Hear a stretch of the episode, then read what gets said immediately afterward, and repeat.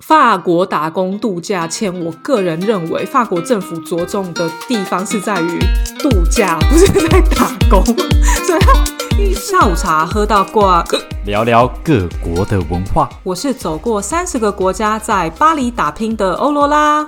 我是土生土长没离开过亚洲、超 local 的秋歪。让我们一起环游世界吧！萨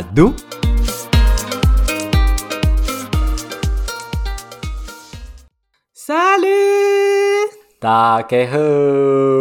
哎，我跟你讲，今天包准你跟上法国时事，我要让你知道说最近法国发生了什么事，非常的影响民生，这样子，非常的 French 吗？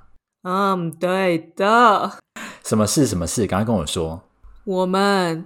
缺油喽，车子都加不到石油。哦，你说石油、汽油那些东西吗？对呀，你知道，然后我一开始听到这个消息，我就想说。哦天呐，这个那个俄乌战争也太有感了吧！现在居然是那种缺的东西，你知道，就是那种高速公路上啊，或是路边的那种呃，你要加油站啊那些东西，大家可能要去好几个，然后才排到一个地方是可以加油，然后那个还排很久。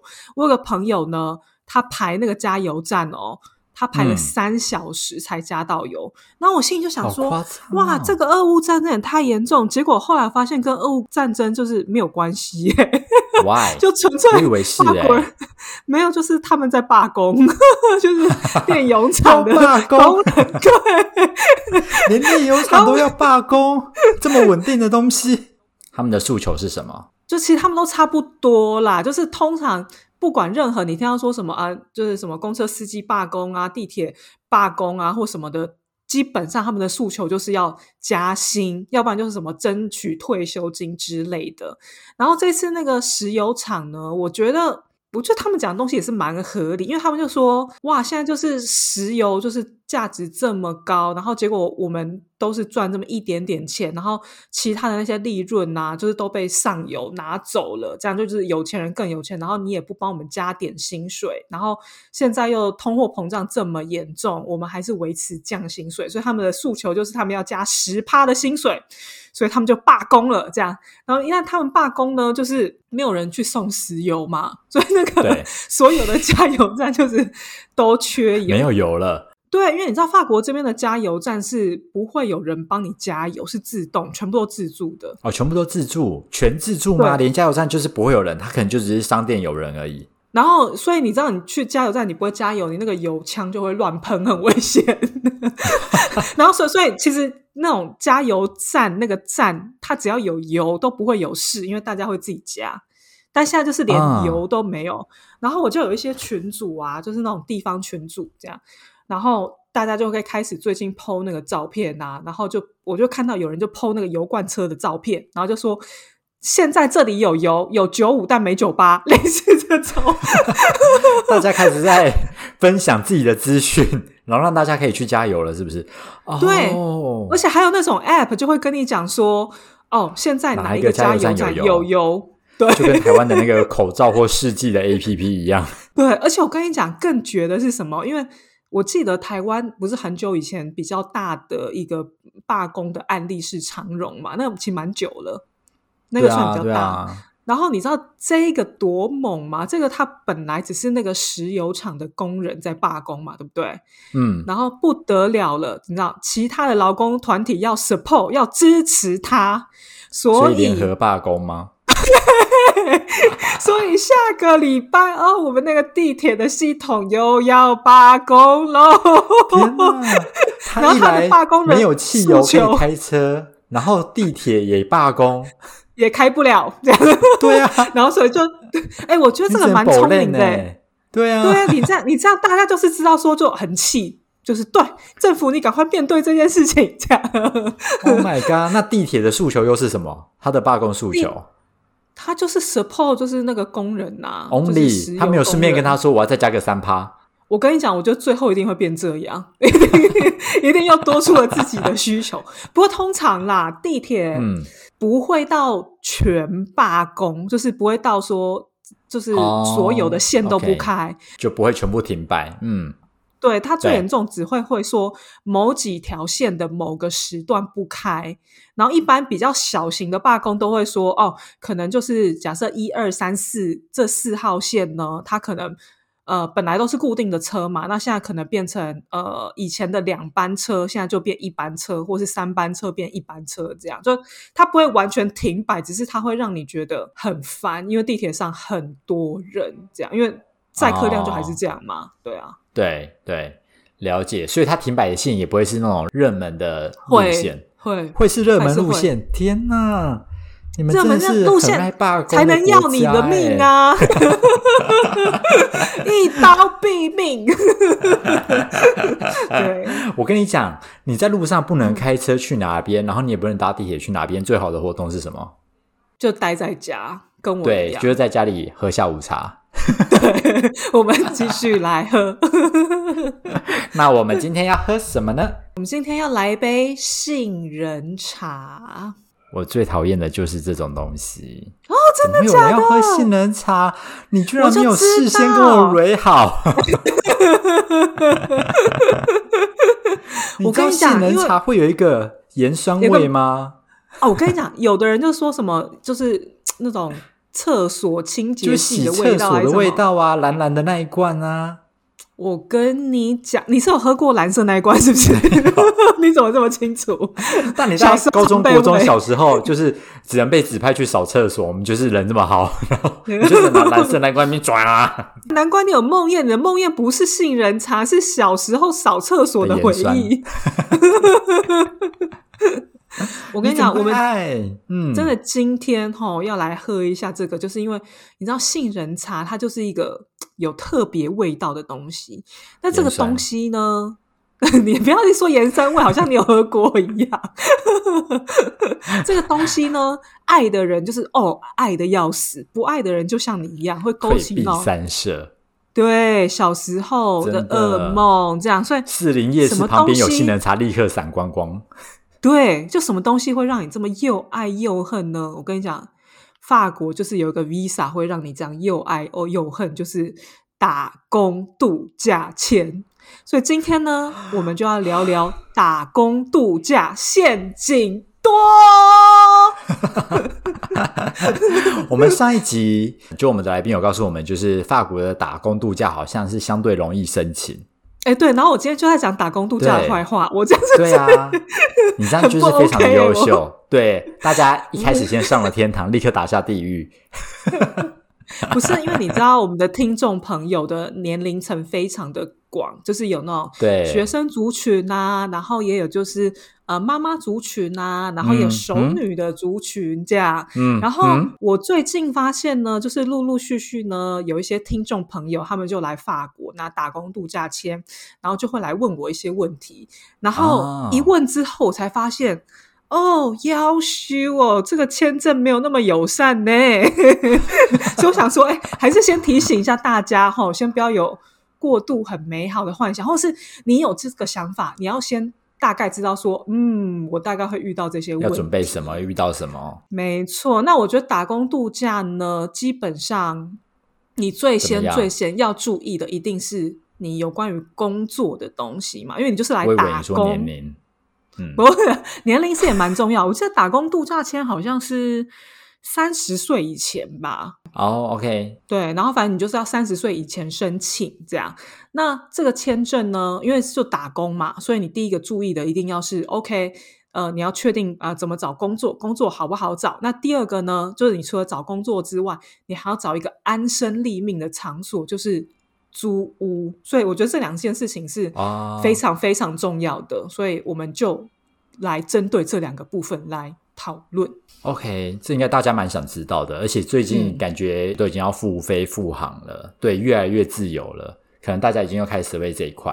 对对对，你赶快来说一下。就先从工作来说，在讲工作之前，我必须要说，呃，其他国家我不知道啦，但法国打工度假签，我个人认为法国政府着重的地方是在于度假，不是在打工，所以他的意思呢，就是法国政府是希望你拿了这个签证来消费，不是拿这个签证来赚钱增。加生产力这样子。对我、哦我个人有这样的感觉，因为你你说像澳洲打打工度假签，它就确实有很多什么就人力短缺啊对啊，法国老实说不是一个这么移民友善的地方。我说的移民友善，不是单纯只说什么人跟人之间啊、种族歧视那一些，是真的法国这个国家，因为它就是一个已开发国家，那他们本身已经有很多移民的问题啊，包括像什么穆斯林啊、什么等等之类的，所以他们其实。你要去换签证的时候，某种程度你会感觉到他们对移民是没有这么的友善的，对这个国家啦。哦总体来讲，所以他其实也不缺你这个工，他其实也不缺你这个人，他们本身内部就已经有很多移民就了够了。那所以，嗯嗯所以你看这个签证啊，它如果是以度假的形式来讲的话，它首先它就不会发给一个，或是说很少很少几率会发给一个你本来就已经在法国念过书的人，然后你还要转啊打工度假签，因为有些人会觉得说啊，那打工度假签可能就是一个工作的跳板，因为他暂时找不到工作。那他想要嗯在法国留下来，那他是不是 OK？学生签拿完之后，然后他也毕业了，延续，然后对该延的一年也那个扣打也用到极限了，怎么办？那是是不是拿一个打工度假签？有的人就这样是申请不到的。就所以打工度假签呢，它就是很适合给你来说啊，我今天就是啊这辈子没来过法国，或是我只来过法国旅游，那我觉得这地方很不错，我可以再来继续想要 long stay 一下，放长一点的度假，这种就非常适合。这种我觉得通常没什么理由会让你不过。那他会怀疑的人就是，哎，你是不是特别想要利用这个签证，然后来那种假工作，就是。应该说，那种想办法要留下来，那种他们防备心会比较重一点，因为你这一块就牵涉到移民了伪嘛。移民，对啊，对伪移民，嗯嗯，原来如此。所以你是他反而是比较欢迎那种哦，你可能来想要玩一玩呐、然后想要多在法国留一下玩乐的那一种性质。就促进消费为重啦，所以所以就我觉得，因为是这样子的关系，所以老实说，我觉得这边的短期的工作不是那么好找，然后它相对的。跟澳洲来说的话，比较没有这么友善。澳洲真的好像你，你真的你只要肯工作，只是看那个农场或是屠宰场的工作的已辛苦对啊，罐头工对厂什么的，嗯，但是法国我听到真的很少，我我听过就是呃，OK，那葡萄的季节你去采收葡萄嘛，那葡嗯萄嗯。采收的季节就是那一个月两个月而已，对不对？那那一一两个月而已，就是反正在夏天这样八八月九月的时候，然后呢，除了这个之外，我还有听过一个就是在滑雪场工作，哦，好棒哦，你要等冬天有雪的时候，所以它也是有季节啊。它就是可能是滑滑雪场，他就是负责招待摔下或是卖去的时候要去票啊这种的。呃，那个可能轮不到你，因为你可能就是会让他的骨折更严重。哎，有人滚了，有人滚了，有人送板子，好累哦。那个应该是轮不到你，对。哦反正因 OK，为滑雪场这种也算是季节性的工作，而且而且最近你知道，就是气候变迁呐、那个雪就很不稳定。以前那种、可能十二月、嗯对，或者是一月就有有的有的时候，我记得有一年那个雪都已经就不够厚到很多滑雪场都没开。对，所以滑雪场也是一种选择。对，但像这种的话，你就是要跟着他们的地区去移动嘛，就是有葡萄的地方没有雪，有雪的地方没有葡萄，然后它那个季节又不一样，它的季节不一样，所以你可能就是因为这样子，你要变换来变换去。那你变换的话，那你你就会有租屋等等的问题。那我们就等一下再说。那 OK 一般来讲，因为很多的法国老板或是法国的企业，他们根本不知道什么叫打工度假签，所以即使他今天用了你，他就会要你的一些文件，就比方说什么鉴保或者是什么之类，但是可打工度假有这个东西吗？我不是很确定，所以有的时候这种就是一种鸡生蛋，蛋生鸡的问题，你知道吗？HR 跟你要的时候，你又拿不出来，然后 HR 就放生啦，反正面试人那么多，对不对？他干嘛嗯就是嗯 focus 在你一个人身上，他就找找其他而且还的外国人案这样，对，这是一种可能性。那另外一种可能性呢，就是如果你真的是想要找那种大企业，或是也不要说大企业啦，就是一般的企业，因为法国公司这边呢、是非常非常保护员工的，所以他绝对不会随便找一个人就进来他们公司工作，因为一旦他们是签那种长期的工作合约，你知道吗？他怕你不走，你如果太烂，他怕你不走。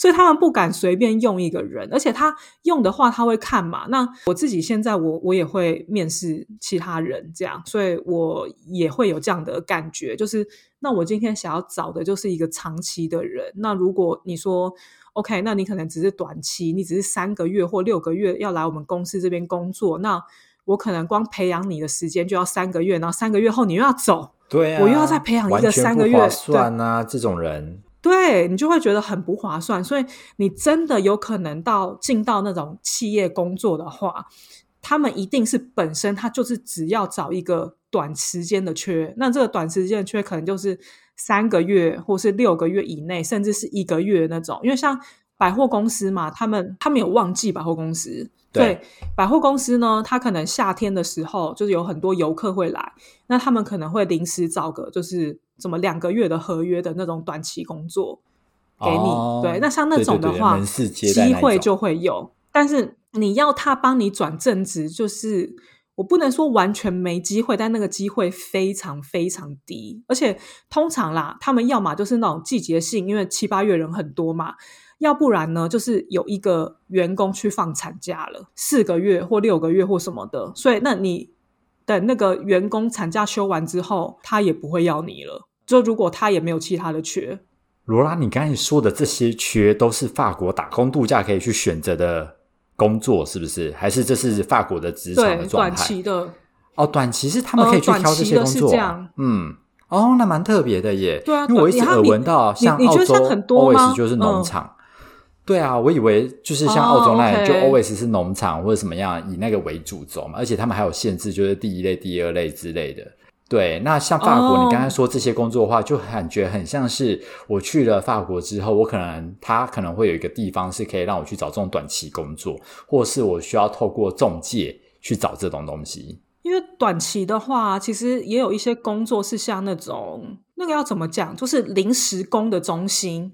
啊哈啊哈，他也有那种每天就是临时短时间的外派，然后你就是去那个地方，然后等说啊，今天有什么缺，然后他需要哪些人，这种也会有哦。但是原来缺点算缺点吧，因为你如果是到这种，基本上你一定要会讲法文啦，他不太可能不让你讲。法文对，但有的时候像那种七八月的那种呃百货专柜啊，他可以接受你法文程度不用那么好，因为你可能你对的就是中国的客人嘛，或者讲中文的这样，但你还是起码你要有一点能力可以跟你的同事沟通，所以有一些是连就是 A 二程度就可以，那有些是要到中级，就是 B one 这样，就是不会到很困难程度，但是你必须要会。这样，这是一个问题。然后，所以像我刚刚讲的，就算你今天想做短期的，好了，那短期你就要有个预算，就是你这个签证没有办法帮助你拿到另外一个签证，让你再拿工作签留下来。当然是有，但是这个机会就变成相对少，因为那个企业本来就只是一需要临时的人啊。所以，除了刚刚讲这种短期，然后跟那种呃农场啊、滑雪场的工作，我觉得我听到最多最多的打工度假。通常都是在亚洲餐厅工作，这是最常的。哦，你是说像什么拉面店或是点心店之类的？对对对对对对对对对，或是中餐店这种，因为嗯，这种的话，它的门槛就会比较低一点。然后，因为他们很缺呃服务人员嘛，那没关系。你今天如果你外场那个不行的话。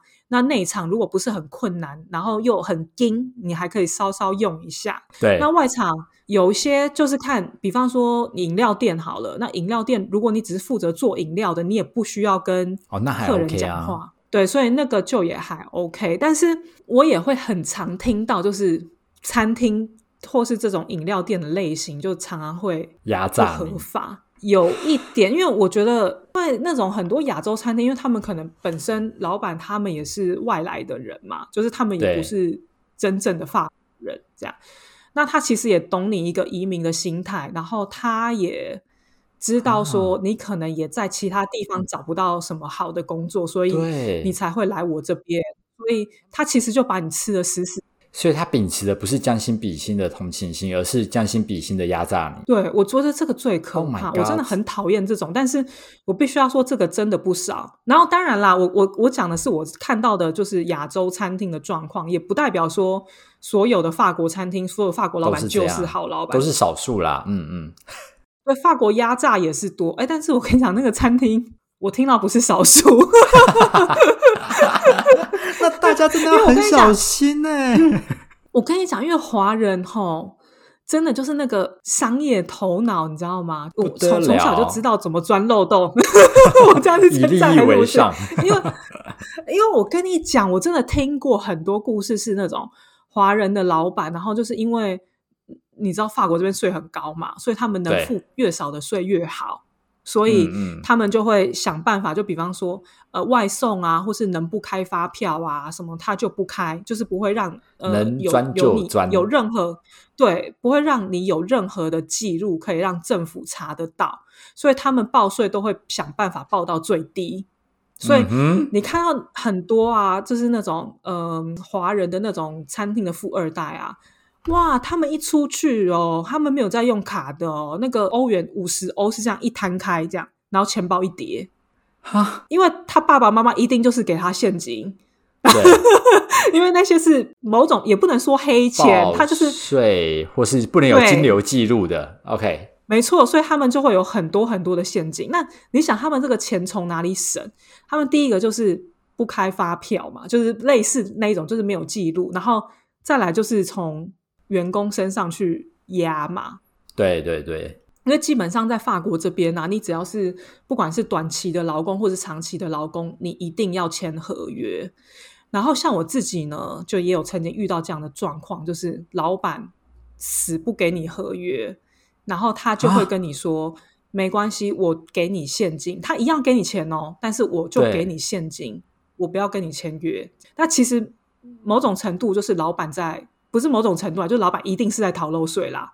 因为你想，他今天跟你签合约的话，他付的不只有是你这份合约他要给你的薪水，他只要一报上去的话，他法国政府那边还要缴你这个人头的税。哦，OK，他负担变大了，宁愿给你现金，假装没有你这个人。但是今天呢，你如果说好，你说餐饮业好了，你今天炸什么东西啊？你知道？用瓦斯啊，什么多多少少有的时候可能会发生一些危险。那啊，你受伤怎么办？你去死，老板不管你哦，因为你没有合约啊。你然后你若也坚持你没有合约，那我知道 像有些人他会坚持要合约。但如果今天有十个人都在跟你抢这个工作，另外九个人他都说没关系，我不要合约，你给我钱就好了。那老板会用谁？遇到这种老板不用合约的啊。一直呈现一个恶性循环，了解。所以，但我我有点好奇一个点哦，例如说好了，他今天呃就是不签约嘛，然后你可能就是拿现金是你的工资这样子。那对打工度假而言，或是你对你们的职员而言，他是不是意味着他也不需要去缴所得税？因为打工度假，你好像只待一年，你好像不不需要交所得税。如果你之后不要留下来的，了解了解。因为所得税就是一年交一次嘛。OK，理解。所以大家还是尽量能签约，还是签约比较有保障。当然呢，比较有保障啊。而且因为我自己本身就遇过这种情况啊，就是我那个时候在那个地方，在一个饮料店打工，这样。然后我在那个饮料店打工呢，我就是唯一一个有合约的人，其他人都没有合约。然后老板给现金，然后他也不敢要合约，因为他们知道他们发文不好，他们出去找不到工作。哦，所以你算是比较特别的，发文比较好的，比较有头脑的，敢去争取的人。没有，没有，没有，没有。不是不是不是不是我我我真的纯粹觉得是因为那个时候我比较好运而已，所以我有争取到啊，了解了解。后面的人就都没，全部都没有。对，我真的觉得只是我运气比较好而已。真的是大家爱注意耶，但这个你你你怎么讲就很难讲啦。对啊，所以这个我觉得找工作就有一点没有这么容易。所以你如果来的话，你还是钱。要先准备好，然后要稍稍的放宽心一点，对，然后不要害怕去试那种短期的工作机会，因为短期的工作机会它就是可能只是否两个月、三个月，甚就是或者是六个月长一点，但是它还是有一点点的机会帮你转正职。如果他觉得你这个人真的非常好，然后他们公司也有钱，也愿意帮你办签证，那你如果直接找长期的。那个机会真的很渺茫，我必须要说，不不是说完全没有，但真的是渺茫。你可能会找到你觉得对自己的人生非常的 怀疑。但你现在给的建议应该是，他不单单只是想要打工度假了，他已经想要呃比较更 long term 的留在法国去做一个正职的工作，对吧？对，那你如果纯粹就是一个打工度假的心态，就比较没有没有关系。这样，那你还是有很多，比方说餐饮店的选择，这样可以去做。但就是要看它合不合法，该要有的保障还是要有。有些老板也会用那个，对他们会用话术，就因为我们这边的最低薪资，诶，现在好像是一小时十欧多之类的。然后，其实你如果是正常的一个合约的话，一个月我记得好像是一千四吧左右，一千四就是差不多台币四万多块，这是一个月。但是你会看到有一些餐厅或是老板，他就会跟你说：“哦，我们这边薪水待遇很好，一个月是两千。”那那是怎么来的呢？其实他还是给你最低的薪资，只是因为你要超时工作，就某种程度不合法，这样，所以因为你超时工作，所以你才有两千。对，哈哈，啊，这次大家要留意一下，哎，对啊，不然一个兴奋就觉得，哎，我有工作就去了。老实说，工作也蛮难，就是先在台湾找好才过去的啦。啊，对，还有另外一种工作的话，就是当保姆。嗯，保姆的话也会蛮多，但是保姆基本上他就是不会给你签证啊，因为他就是一般家庭嘛。那家庭他可能就会有小孩，然后需要呃爸爸妈妈在工作嘛，需要有人带。那像这种其实某种程度还不错，是他那个寄宿家庭啊，他会给你一个住的地方，他会给你一个房间。哦，你不用担心居住问题。对你本身你就有地方住了，而且他们很长还会给。你去上课啊，什么要帮你付钱，这样，然后还会给你一点照顾小孩的钱，对，所以这种的话，你住就也比较没问题，对，对啊，很像寄生上流哎，然后就往上爬了，是不是？对，哎，这样听起来目前这是最好的选择，对啊，各位听众，你不用担心那么多，而且你要挑对家庭，就说，哎，先让我看一下你家长怎么样。对，如果一进去发现马上错，隔天立刻辞职。对，去找临时工。对，好负面哦，你这个也蛮好找的。对对，好，所以像保姆，他可能比较不用担心居住问题，因为他可能就跟呃那里的父母一起住了。对，那如果像其他人去那边再找临时工的话，住宿他们通常都要怎么处理？就我只是去打工度假而已。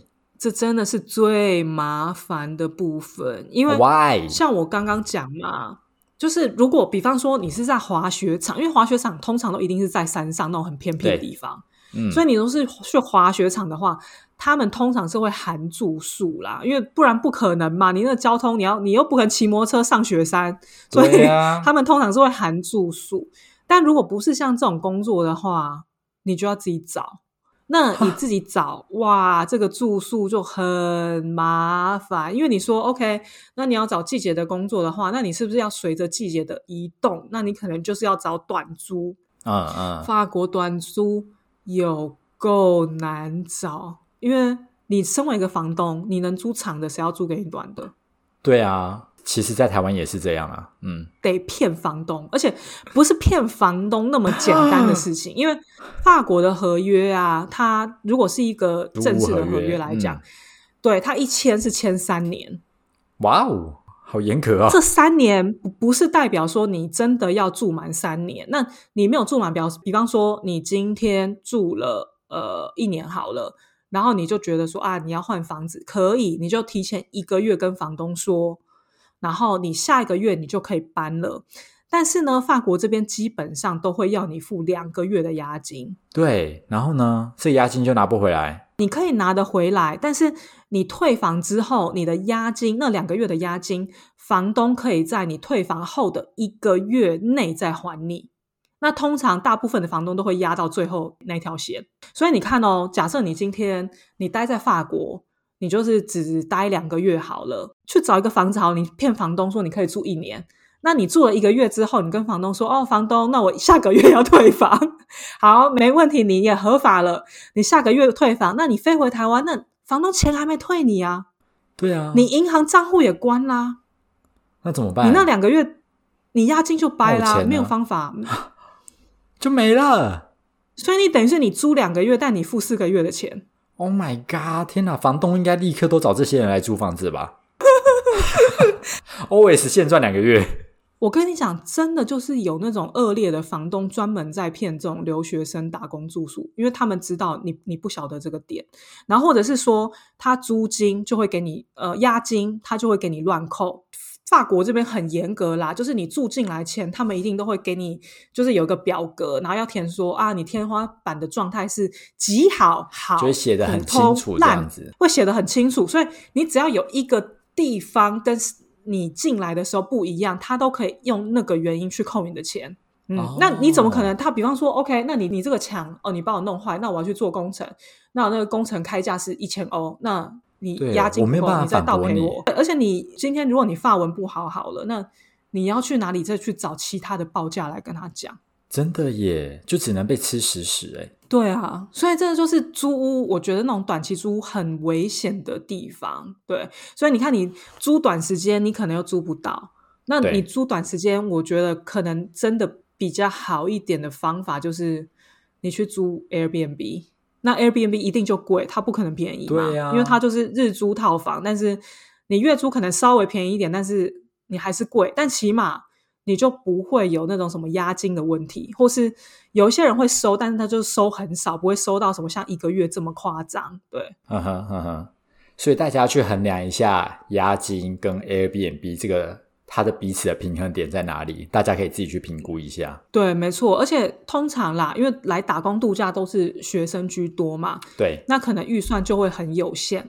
那你在预算很有限的情况下，你可能就会找一些啊台湾的社群啊，或者是中国的社群啊，上面有用吗？嗯，我跟你讲，因为那个中国社群，我真的我也看过了，然后我真的也就是有去参观一些房子。我跟你讲，我真的是吓死吓坏了，因为我必须要说，真的在中国的社群啊，你可以找到一些很便宜的房子。对，然后他们真的很多都是照片骗人的骗，你一定要去参观。你放在交友软体的照片一样，你怎么哎？我 交友软体我都是 很正派的，好不好？都长得跟本人一模一样。有人在正派经营交友软体的哈，就是我的那个 profile 就写说正派经营，童叟无欺。好荒谬哦！所以你去看到的实际状态都不是长那样子。你曾经看过，是不是？真的会吓死！因为我那个时候就是穷学生，然后我就想说，我当然那个租金要低就低，我就我已经完全不考虑住在巴黎市里面了，因为你就是不可能。对，然后我就想说，好，那我就住那个真的看那个预算很便宜，就什么五百欧之类的房子，这样。嗯嗯嗯。然后那个房子呢，我就看到一个。哎，地点也不错哟，因为那个地方你起码就是还是地铁的最后一站，你地铁还有到，你还不用就是搭很远。然后就想说，好，那我就去看看。然后那个房子我记得好像是五百欧之类的吧。然后我去到那里啊。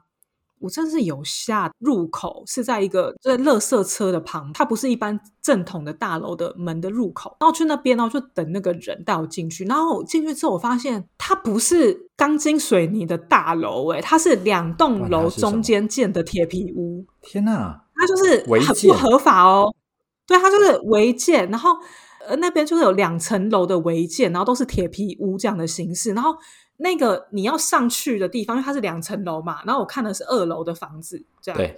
然后呢，你上去的地方呢，就是完全没有遮蔽物，它就是一只铁的楼梯，然后那个楼梯的窄度就是只有一个人能通过的那个窄度，非常非常的窄，还有缺，你知道吗？就是一二三阶，第二阶可能坏掉了，大阶这样，你要 跳的。对对对对，然后。我看到那个楼梯，我已经觉得很可怕。你回个家，你还要就是风吹雨淋这样进去，看到那个房子，它就是像一排的那种宿舍这样，然后走廊也没有遮蔽物哦，一定要进到你房间里面，你才有就是遮蔽物这样。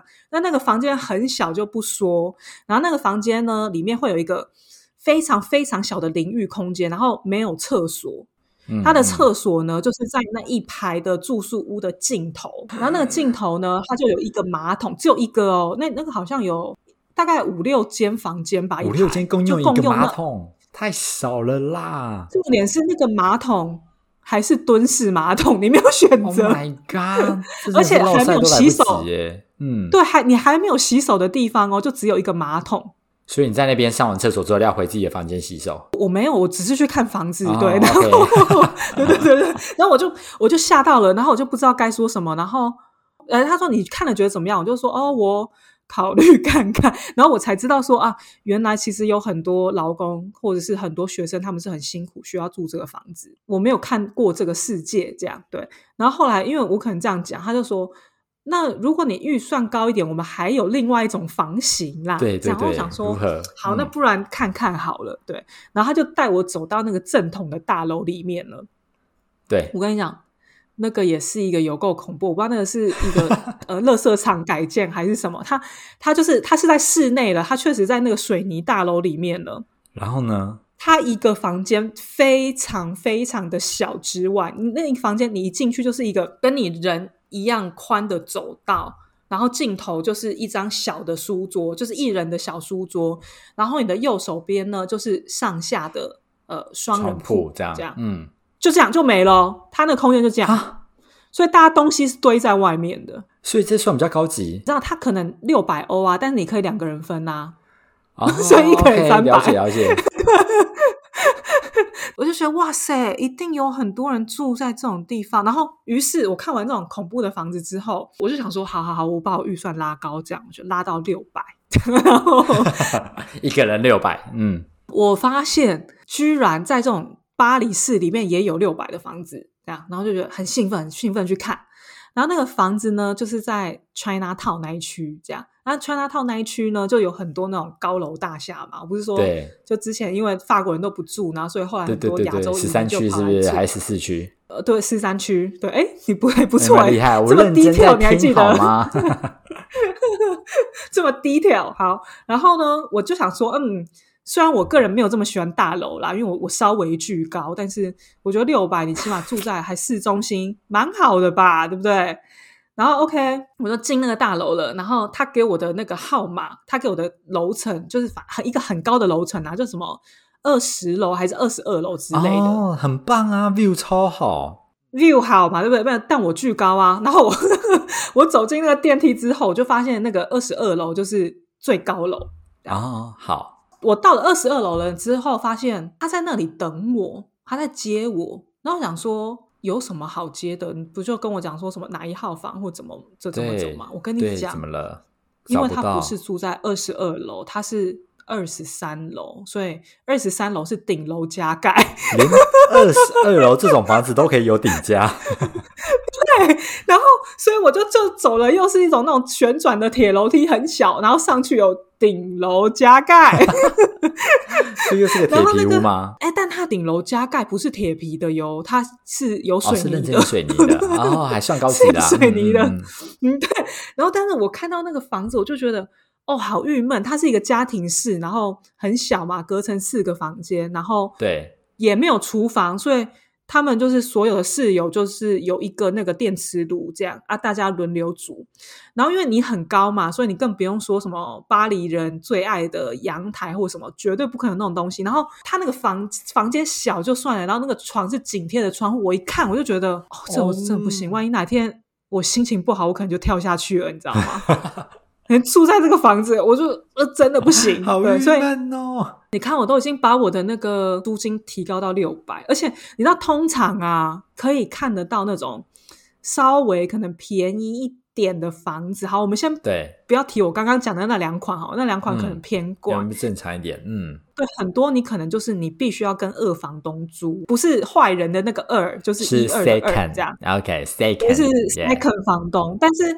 那个东西也没有这么合法，你就是要看二房东必须要先跟房东说清楚，你一份合约就也，然后讲说哦，我要租出去，你其实才有权利。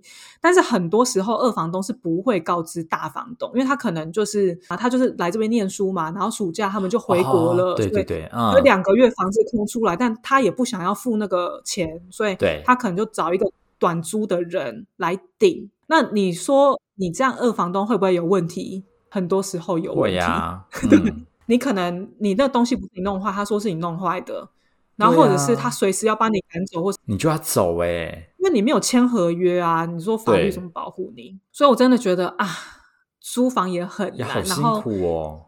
你也不用再想说什么你要去找房仲找房了，因为房仲找房仲真的是有钱人才能办到的事，因为你基本上房仲带你看房子，那你就是要付给房仲一个月的。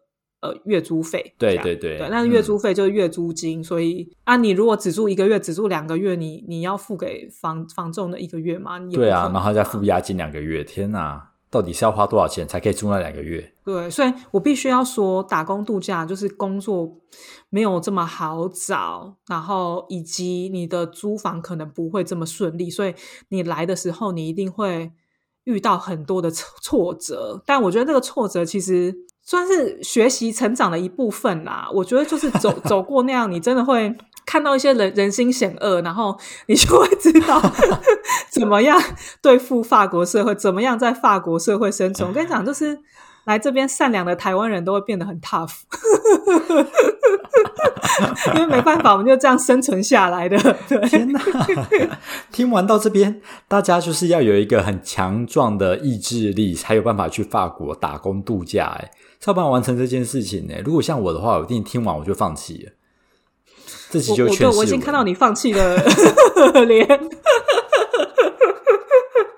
但是我我必须要说，不是说什么完全没有机会哦，没有没有这种事情。那你如果假设你是像去澳洲打工度假的呃心态，就比方说，你就只是要去体验，然后去打打工，你就 OK 了。我觉得这样的话，其实还算是蛮适合你的。OK，但你如果说。你要来这边，然后存一桶金回去，我觉得那真的是不太可能啦。还是去澳洲吧。对你如果在巴黎的话，消费这么高，然后你如果那个老板又克扣你什么的薪水，那个其实真的蛮难的。对，OK OK，理解。对，所以打工度假还是不要抱有就是太美好的。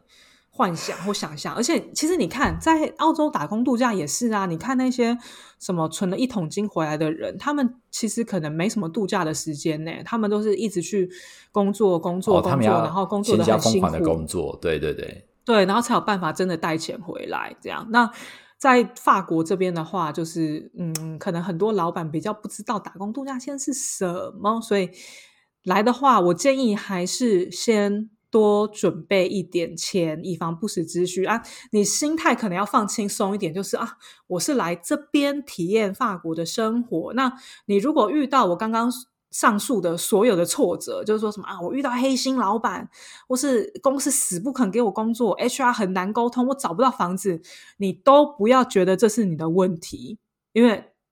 他是所有人的问题，所有人都会遇到类似的事情，这样对，所以他也不是针对你，也不是因为你特别衰或你特别不好，所以打工度假，我觉得很重要的一个心态就是你要肯肯定自己，你不要因为被别人打击了，或是你今天找不到工作，你就觉得啊，是不是我就烂？就是因为我就烂，没有人要用我，真的不是这样，有的时候你就是。只是刚好就是遇到一些烂人，或是你运气没那么好而已。对，所以嗯，不要灰心。但 我还是很支持大家，就是如果想出来看看打工度假签是 OK 的，但是呃，钱准备也要稍够一点，这样好吗？这虽然今天这这一集听完，秋 Y 是不会来了啦，但是 我想要跟 有想要拿打工度假签，或是正在拿。打工度假签的人，就是一脸鼓励这样，因为这个那种黑心的那种心酸血泪，就是很多人都走过。对，那像走过了之后，就是你的了，以后你就不用怕了。那你如果还没拿到打工度假签呢，你就先听这些鬼故事。哎，鬼故事听完了。你真的遇到鬼的时候，就比较没那么怕了，因为你知道鬼大概就是可以打鬼了。对，对你就可以打鬼。好，那今天的分享希望对大家有用。然后，如果你正在打工度假期，然后你真的很沮丧，你真的觉得你忧郁症了，你也可以来找我聊，好不好？那个 I G 虽然回复比较慢一点，但是我看到还是会回哦。好，那我们下周见。